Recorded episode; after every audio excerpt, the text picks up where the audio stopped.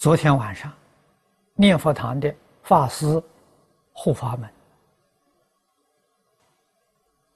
啊，我同意给他们做个聚会，也顺便给他们谈谈，啊，怎样去念佛？念佛也不能为自己。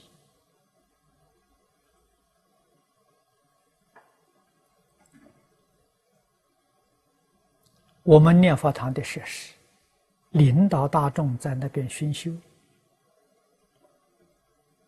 为一切苦难众生啊！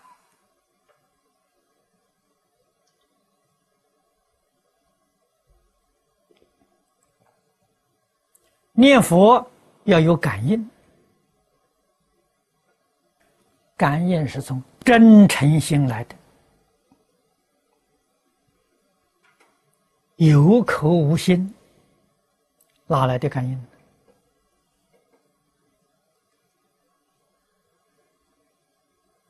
口念佛号，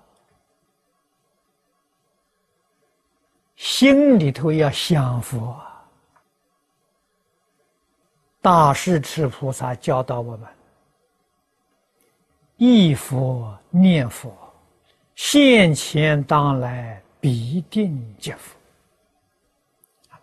亦是心里头想着，心里头常常有佛，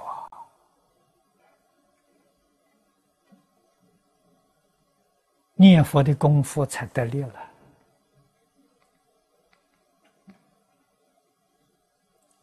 所以念佛不能不听经，不能不明白道理。